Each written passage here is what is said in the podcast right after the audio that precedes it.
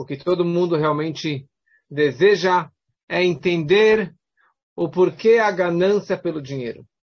Por que os judeus sempre foram tão gananciosos ou tanta busca pelo dinheiro?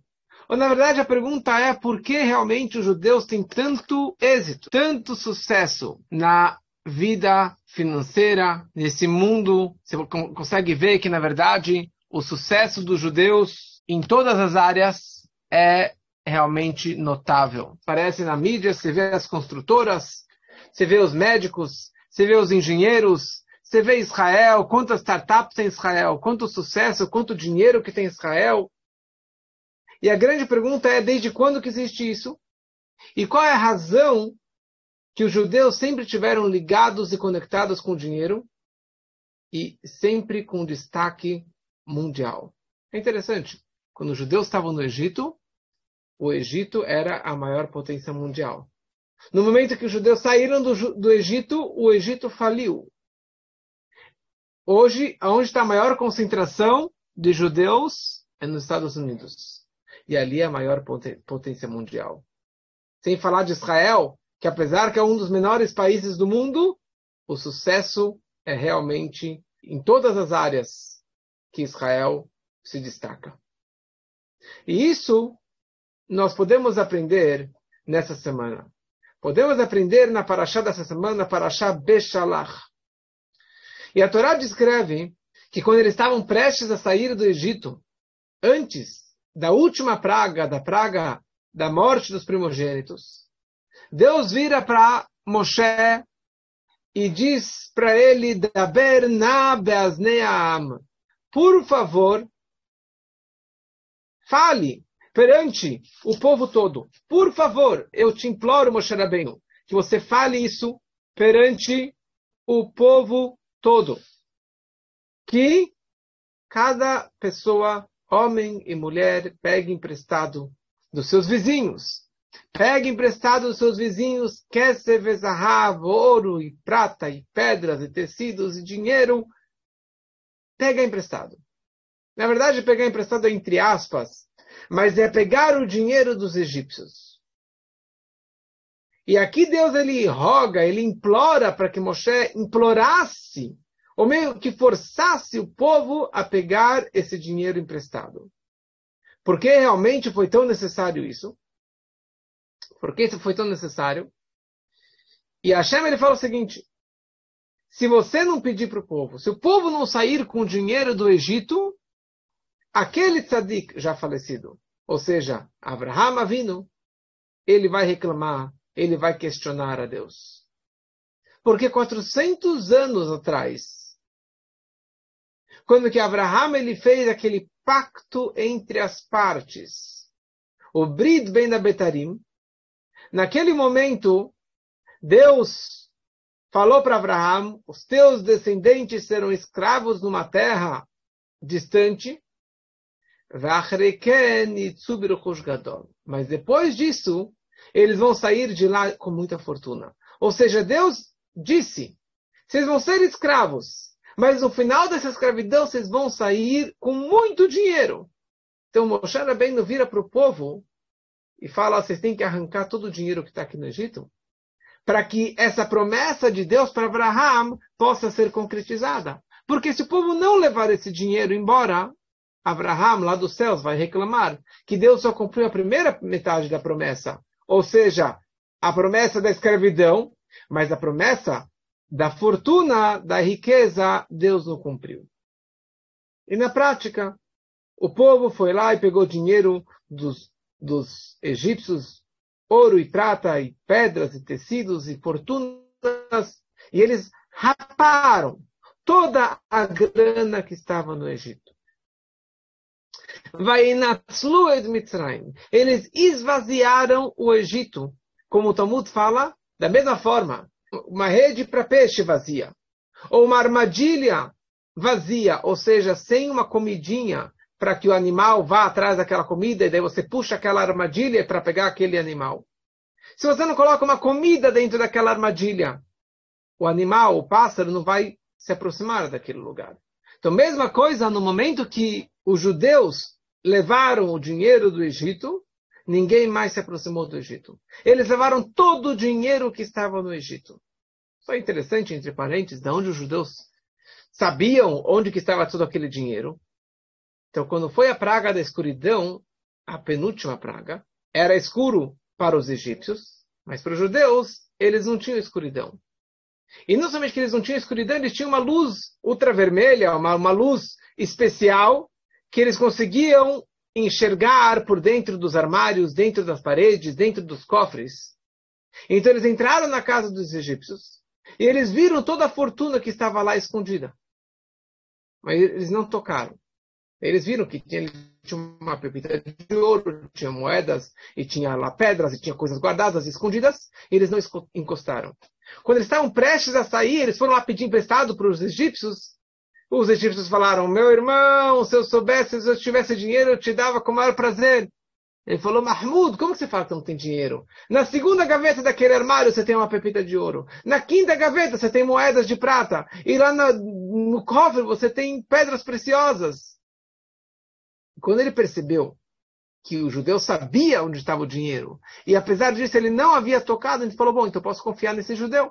Então ele deu para ele todo o dinheiro. E deu, e deu, e deu. E outra opinião diz que os, os egípcios, quando viram mor a morte dos primogênitos se aproximando, então eles queriam que os judeus fossem embora. Falou, pega, leva, leva mais, leva mais. E eles literalmente esvaziaram todo aquele dinheiro que estava lá no Egito.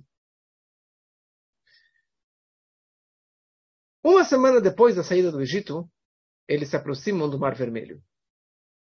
E essa paraxá descreve sobre a travessia do Mar Vermelho, os milagres que aconteceram. Isso eu já gravei em outras aulas sobre as maravilhas dos milagres que aconteceram na travessia do mar.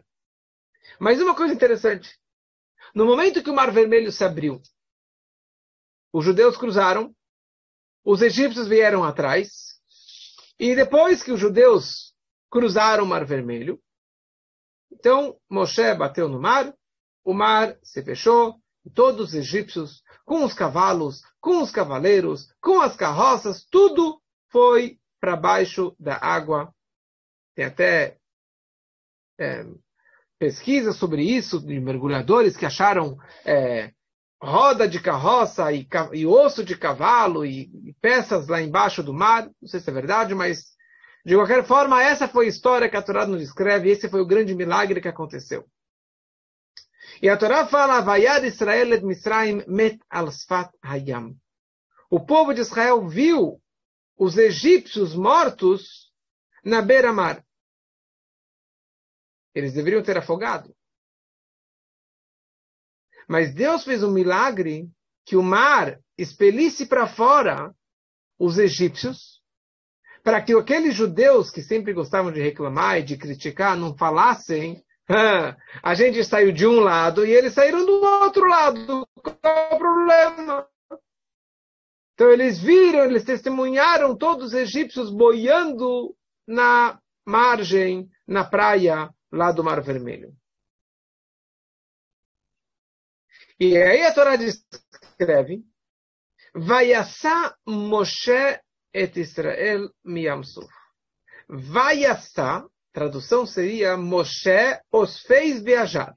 Moshe forçou que o povo viajasse, saísse da praia do Mar Vermelho e que continuassem a sua estrada três dias que, que, até que chegasse no, no, no Monte Sinai para receber a Torá. Mais do que três dias. Mas a Torá descreve a palavra vaiassá. Vaiassá significa viajou. Vaiassá significa que Moshe forçou eles para que eles viajassem. Por que, que Moshe teve que forçá-los? Então, vêm os comentaristas e descrevem que Moshe forçou eles contra a sua vontade. Por que, que eles estavam tão atordoados lá no Mar Vermelho, que não queriam sair de lá? Pois os egípcios adornaram seus cavalos com joias, com pedras com prata, com pedras preciosas, na hora do ataque.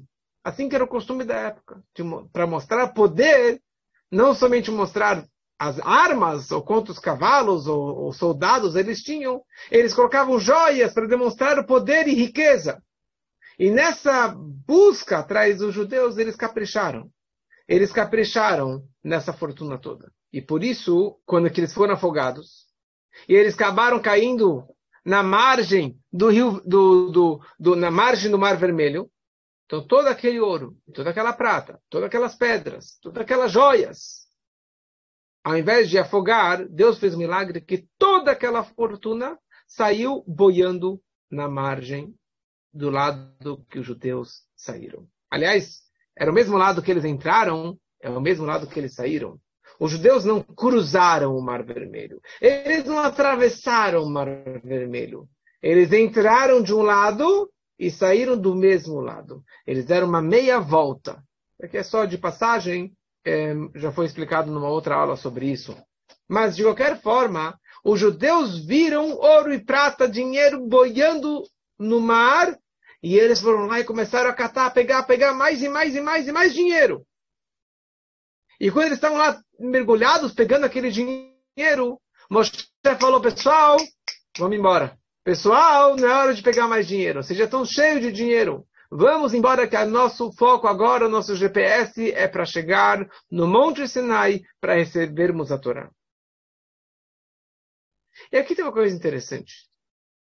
Os judeus saíram do Egito com muita fortuna. A tal ponto que o Talmud escreve um número que cada pessoa, cada judeu saiu do Egito com pelo menos 90 jumentos sobrecarregados de ouro, prata, pedras e tecidos. 90 carros, 90 camelos, lotados de pedras e, e, e moedas e pepitas de ouro. Quanto dinheiro é isso? Vamos calcular assim, 600 mil judeus, vezes 90 jumentos, 54 milhões de animais.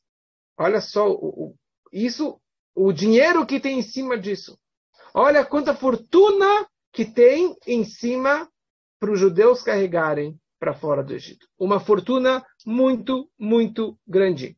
É uma fortuna incalculável. E mesmo assim, os judeus ficaram lá colhendo, colhendo mais e mais e mais dinheiro. E a grande pergunta é: para que mais dinheiro? O que, que você vai fazer com dinheiro no deserto?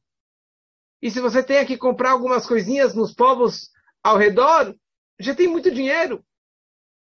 Eles tinham mais dinheiro ainda que eles venderam água durante a, a praga da, da, da do, do sangue. Os judeus vendiam água para os egípcios, e quando o egípcio bebia uma água comprada do judeu, então aquele, aquele copo de água continuava sendo água. Então, uma garrafa de água valia cinco moedas de ouro. Então, os judeus ficaram milionários naquela uma semana da praga do sangue. E qual era o destino deles saírem do Egito? Receber a Torá e ir para Israel. Porque não havia ainda o decreto dos espiões para que eles ficassem 40 anos no deserto. Então, se eles ficassem no deserto 40 anos, não tem o que fazer com dinheiro. Se é para entrar em Israel na terra prometida, que já seria junto com Mashiach, seria a redenção total, também não haveria por que ter tanto dinheiro. Então, por que todo esse dinheiro? Então, sobre isso, na verdade, tem uma explicação que é baseada na explicação do Alter Rebbe, no seu livro Torah Or, primeiro Rebbe do Chabad. E o Rebbe desenvolve essa ideia de uma forma maravilhosa, e que eu gosto muito disso, e hoje vamos trazer mais uma explicação que para mim era totalmente desconhecida. Então, a primeira coisa, a gente tem que saber se os judeus estavam no Egito durante 400 anos, é porque tinha algo espiritual para fazer lá durante 400 anos. Ou que seja 210 anos que eles ficaram no Egito. Eles ficaram lá e ficaram tantos judeus e tanta escravidão é porque tinha algo espiritual muito grandioso para eles colherem daquele lugar tão baixo, tão impuro.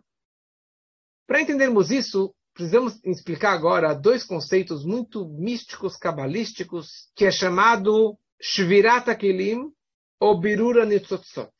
Antes da criação deste mundo, e na verdade antes da criação dos mundos espirituais que nós estudamos no Tânia, que são os quatro mundos de Atzilut, Biriah, Yetzirah e Asiah. Antes disso, existiu um outro mundo. Ou seja, o mundo que nós conhecemos ou vivemos, os mundos espirituais próximos do nosso, é etapa número dois.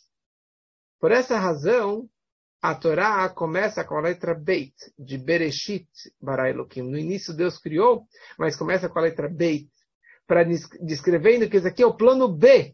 Existia um plano A que não deu certo, e por isso que Bereshit bara Elohim, Deus criou o mundo, os céus e a terra, que foi um plano B.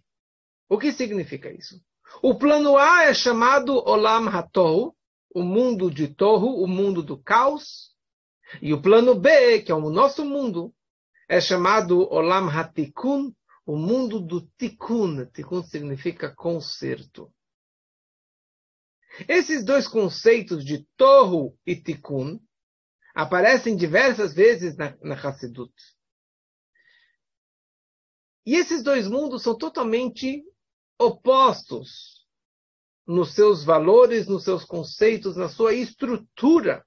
Mas cada um tem a sua vantagem. Somente na era messiânica que haverá a junção desses dois mundos, ou da vantagem espiritual desses dois mundos. O que significa esse primeiro mundo, plano A, que foi o mundo que não deu certo, é o mundo de Torro. Esse mundo de Torro, ele era, a estrutura dele era a seguinte: muitas luzes e poucos vasos, recipientes, receptáculos, kelim. Orot merubim vekelim motim.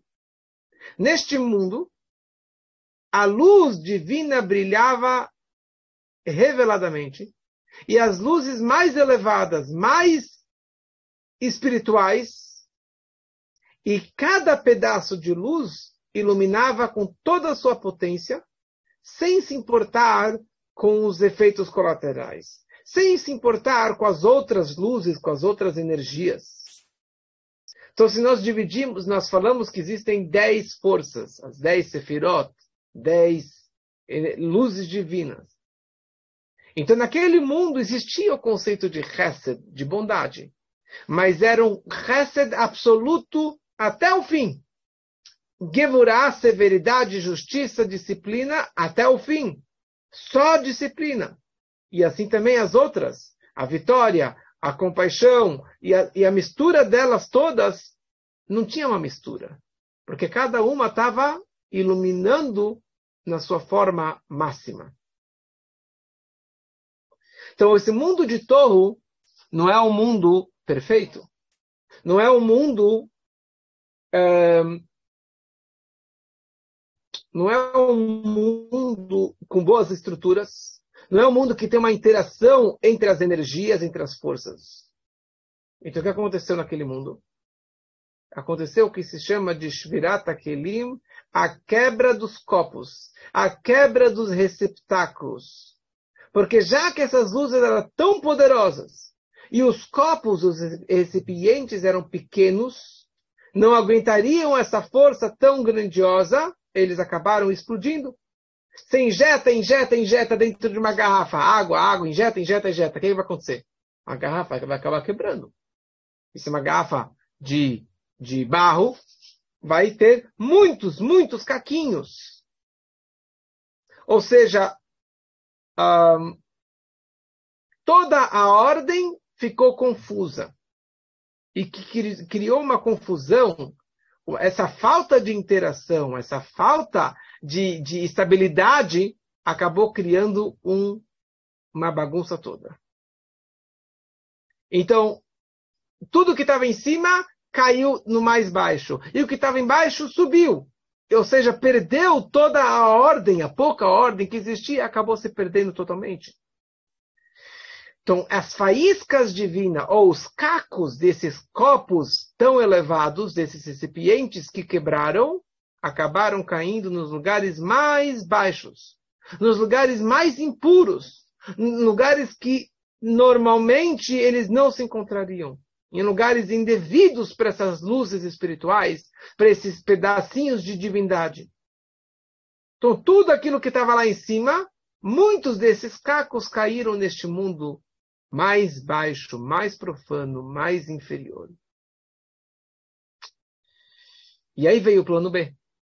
E Deus criou o segundo plano, o segundo mundo, que é chamado Olam Tikkun, o mundo do conserto.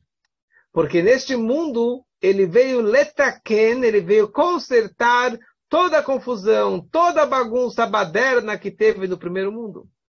Então, neste mundo é cada macaco no seu galho. Cada luz dentro do seu receptáculo. A luz da bondade do Hesed dentro de um recipiente de bondade. Ou a luz da severidade dentro do recipiente da severidade, e assim por diante. E tudo de uma forma cronológica e organizada. Só que o quê? Tem uma desvantagem nesse mundo. Que você tem muitos copos, muitos limitadores para essa luz. Então, as luzes que vieram para este mundo nosso do concerto são luzes limitadas e organizadas. Mas qual é a vantagem desse mundo? Que tem a interação, tem a ligação e a mistura dessas sefiró, dessas luzes, dessas forças divinas, elas acabam se interagindo uma com a outra. Então você pode ter o que é chamado nos, nos livros da, da Hassidut, Chesed Shebegvurah Shebenetach Shebehod Shebeyesod Shebechokhmah, quer dizer, uma ligação da bondade com a justiça, com a justiça da bondade, com a vitória, com o esplendor e assim por diante. Isso é o mundo do Tikkun, o mundo do conserto.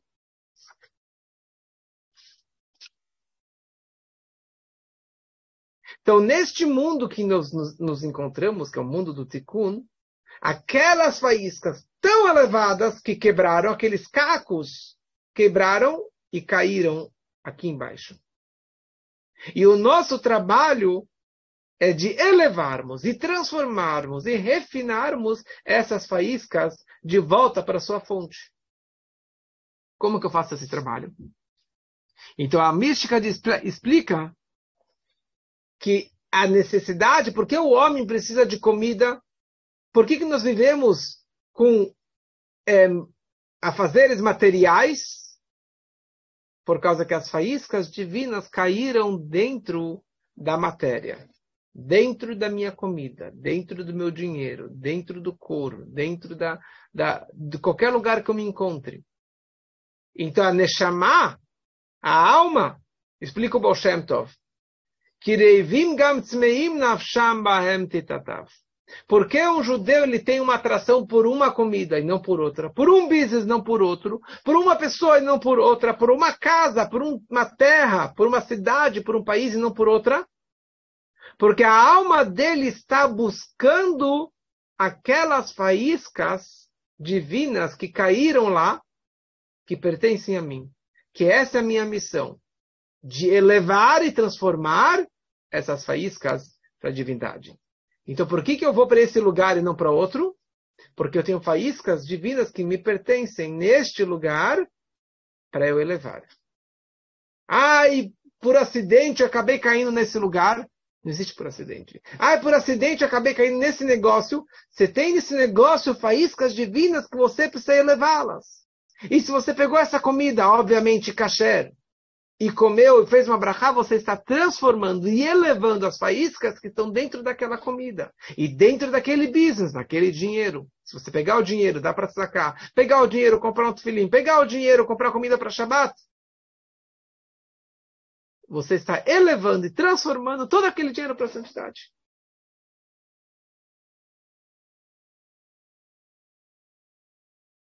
Esse é o nosso trabalho. E essa é, é a nossa missão neste mundo. Então não existe coincidência. E não existe por acaso que você casou com essa pessoa, mora neste lugar e come essa comida, está nesse trabalho. Porque neste local, nessa vidinha, você precisa transformar e elevar as faíscas divinas que pertencem a você, que se espalharam pelo mundo.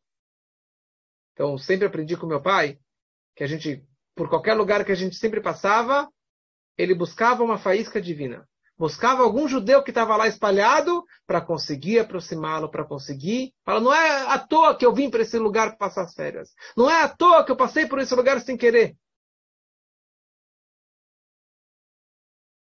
E assim eu faço também com meus filhos. Se eu tinha um acidente uma vez na estrada indo para o Rio de Janeiro, tive que pegar uma estrada de terra, e durante toda a estrada de terra, eles ficaram falando Tânia de cor, ou versículos dos do, do Salmos, para elevar, talvez tenha uma faísca divina espalhada por ali. Não é por acidente que eu fui para aquela estrada de terra. Existe uma coincidência, existe uma providência divina que eu tive que passar por aquele lugar naquele momento. Porque eu não sei, mas alguma missão eu tinha para fazer naquele local.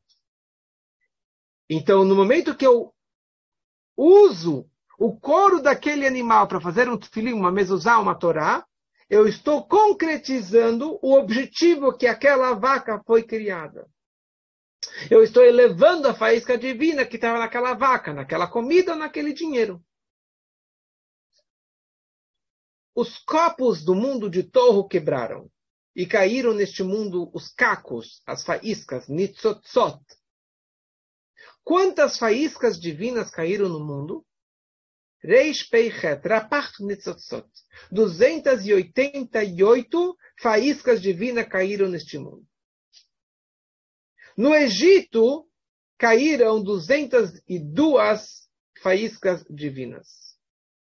E toda a estadia dos judeus no Egito, 210 anos, eles estavam lá trabalhando como escravo, porque eles tinham um trabalho muito profundo, muito difícil de conseguir elevar essas faíscas divinas. E eles saíram de lá, todo o povo, todo o dinheiro e todas as faíscas divinas que estavam lá. A Torá fala o versículo Erevrav alaitam. O Rav Reish Beit, que é, é o valor numérico de 202, subiu com eles. Eles elevaram isso e aprovaram isso tudo e elevaram isso aqui para a santidade. E aqui vem uma coisa extremamente interessante. O fato que os judeus tinham tanto dinheiro e tanta fartura, isso representava também uma fartura e uma fortuna espiritual. Porque eles trabalharam muito no Egito como escravos e eles com isso conseguiram levar muito dinheiro do Egito e muito dinheiro do Mar Vermelho. Porque eles, eles, a verdade é que eles levaram consigo, eles levaram toda aquela fortuna espiritual. Eles levaram e levaram consigo as 202 faíscas divinas que estavam perdidas no Mar Vermelho. Desculpa, que estavam perdidas no Egito. Esse conceito de birura nitzotzot, do refinar e elevar das faíscas divinas. Então eles levaram tudo isso embora.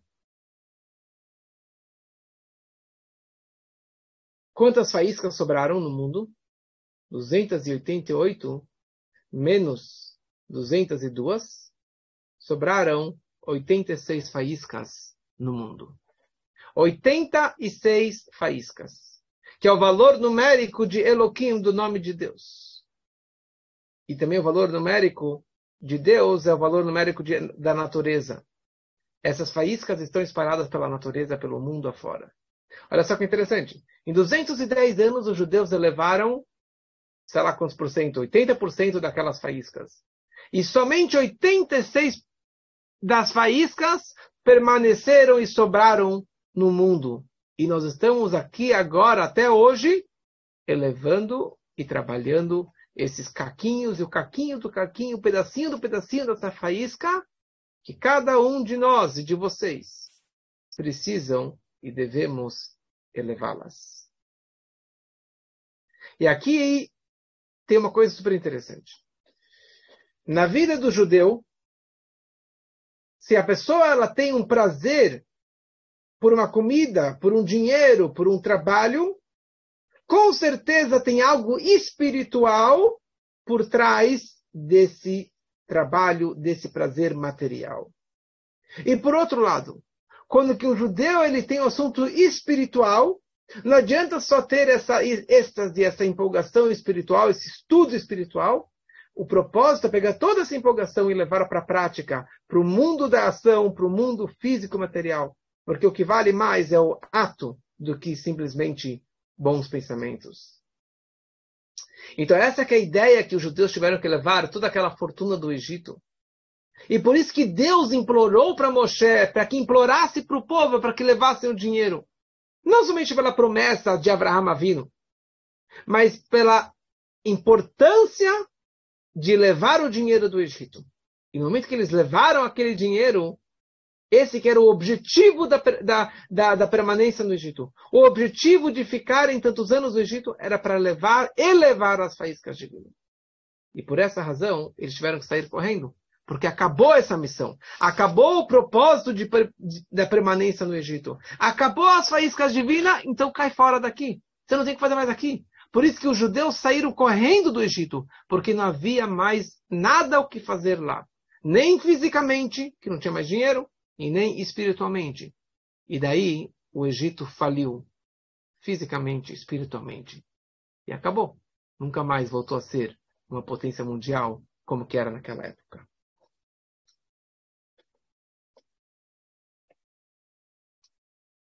Então esse é um lado da história o que todo o povo fez naquele momento de levar o dinheiro, de elevar o dinheiro, isso explica também para a nossa vida o que devemos fazer com o dinheiro, aproveitar o dinheiro.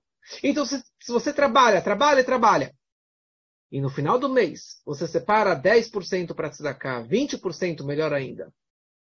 Então, isso justifica e isso eleva retroativamente todo esse mês que você ganhou todo o seu trabalho, a gasolina, e os telefonemas, e a viagem, o escritório, e tudo que você fez, tudo foi elevado para a santidade no momento que você deu aquele dinheiro no final do mês. Então, o animal, a vaca nasceu, e cresceu, e cresceu. E mataram aquela vaca. E aquela carne foi usada para comer no Shabat, para comer numa festa, para fazer uma brachá. Ou pegar aquele couro e transformá-lo em Tfilim, em Mezuzá, num, em algo sagrado, então isso retroativamente elevou a vaca, todo o pasto, todo o capim, toda a palha que ela comeu durante todos aqueles anos de vida. Isso é incrível. Então essa chuva, esse retorno que você consegue elevar retroativamente, isso é o objetivo que Deus criou o mundo para você realmente conseguir aproveitar. Então, que cada um faça da sua forma, na sua vida, essa elevação espiritual. Então, você vai falar, bom, então quer dizer que eu tenho que só make money, pegar dinheiro, comer mais, comer mais e comer mais, e fazer brachá, e esse que é meu objetivo de vida. Não exatamente. Existe um objetivo mais elevado, que você tem que ter isso aqui em mente mesmo durante o trabalho, mesmo durante a vida mais laica. Enquanto que o povo inteiro estava recolhendo o dinheiro do Egito, a Torá descreve nessa semana que vai Moshe Tatzmot Yosef Imo. Moshe Rabbeinu ele vai e pega os ossos, os restos mortais do José, do Yosef, que já havia falecido há muito tempo. Mais de 150 anos, Yosef, que era o vice-rei do Egito, já havia falecido. E ele foi enterrado no Egito. Então Moshe Rabbeinu ele foi atrás do caixão do Yosef. Pois Yosef, antes de falecer, a Torá descreve que ele chamou seus irmãos e ele fez eles prometerem e seus descendentes que prometessem que quando os judeus saíssem do Egito, eles pegassem os ossos do Yosef e levassem ele para Israel. E Moshe Rabbeinu, ele foi atrás. Ele foi atrás desse caixão. E aqui, Rabbi Shimon Bar Yochai descreve para a gente o seguinte. O grande Rabbi Shimon Bar Yochai, o autor do Zohar, ele fala Olha quão preciosa as mitzvot eram perante Moshe Rabbeinu. Enquanto que todos os judeus estavam pegando dinheiro, Moshe Rabbeinu foi fazer uma mitzvah. A ordem divina de pegar os ossos do Yosef. É isso que o rei Salomão ele fala, Chacham lev ikach mitzvot. Um sábio, um sábio do coração, uma pessoa esperta, ela leva, ela pega mitzvot. Já vamos voltar a esse versículo daqui a pouco. Primeira coisa, da onde Moshe sabia onde que estava o caixão do Yosef? Então aqui nós temos duas explicações. Primeira coisa, a explicação mais conhecida é que tinha uma senhorinha que tinha lá 210 anos ou mais, que ainda estava viva, e ela era sobrevivente daquela época, e ela sabia onde que o Yosef estava enterrado. E ela vira para Moshe, Moshe, Moshe, olha só, o cajão do Yosef foi feito de ferro, extremamente de chumbo, muito, muito pesado. E os egípcios pegaram esse caixão e afogaram dentro do Nilo, dentro do rio Nilo, para que as águas do Nilo fossem abençoadas. E por outro lado, para que ninguém também nunca achasse o caixão do Yosef. Imagina, pega o caixão e joga lá no Nilo, super profundo, e depois de décadas para achar um caixão é, seria impossível. Então Moshe Rabbeinu ele foi na margem do Nilo e falou a seguinte frase: Yosef, Yosef, chegou o momento de cumprirmos a tua promessa que fizemos para você, a promessa de Deus que vai salvar o povo. E agora precisamos cumprir o juramento que fizemos a você de te salvar, de te levar embora daqui. Só que está todo mundo te esperando. Está todo mundo esperando. Está todo mundo já na porta, com a maçã nos ombros, todo mundo esperando para sair do Egito. Só falta você, Yosef. A gente não pode sair daqui sem você. E naquele momento o caixão saiu boiando e o Moshe Rabbeinu, que era alto, 5 metros de altura, pegou o caixão do Yosef, colocou no ombro e começou a marchar. E assim eles saíram do Egito. Moshe Rabbeinu pegou nas suas mãos os ossos, o caixão do Yosef. Uma outra opinião diz que o caixão de, de, de Yosef estava enterrado lá no cemitério de todos os faraós, de todos os reis do Egito. Ele se aproximou de lá e não tinha como detectar qual era o. Não tinha lápide, não sabia qual era o, o, a lápide, o, o caixão de Yosef. E ele foi lá e falou, Yosef, Yosef. E o caixão do Yosef se chacoalhou. Moshe foi lá, pegou o caixão e levou o caixão embora. Ou seja, todo o povo estava levando dinheiro. Mas Moshe bem, ele foi lá pegar o caixão do Yosef. E aqui, na verdade, tem uma lição para cada um de nós. Porque nós estamos agora também no final desse exílio, no final desse Egito, no final dessa diáspora, porque a Mashiach já está aqui na porta, a redenção já está se aproximando com a vinda do Mashiach, que seja muito, muito em breve. E a gente tem que saber, na verdade, que a promessa que tivemos no Egito, que sairíamos com muito dinheiro, também existe essa promessa agora que nós vamos sair com muito dinheiro e que todos os judeus tenham muito dinheiro e muitas fortunas e que sejam milionários, como que já tem alguns e que tenhamos muito mais, se Deus quiser. Mas você não pode perder o foco. Você não pode perder a cabeça como que muitos ricões acabam perdendo a cabeça. E para isso tem uma parábola, uma, uma, um exemplo de uma pessoa que está entrando no palácio real. E tem lá várias antessalas com, com coroas, com joias, com quadros que valem milhões e com obras de artes e coisas maravilhosas. E a pessoa ela começa a entrar numa sala e na outra vê as coroas e vê a fortuna e vê a beleza e vê aquele palácio melhor, maravilhoso. Uma vez eu vi um, um vídeo sobre o palácio da rainha da Inglaterra.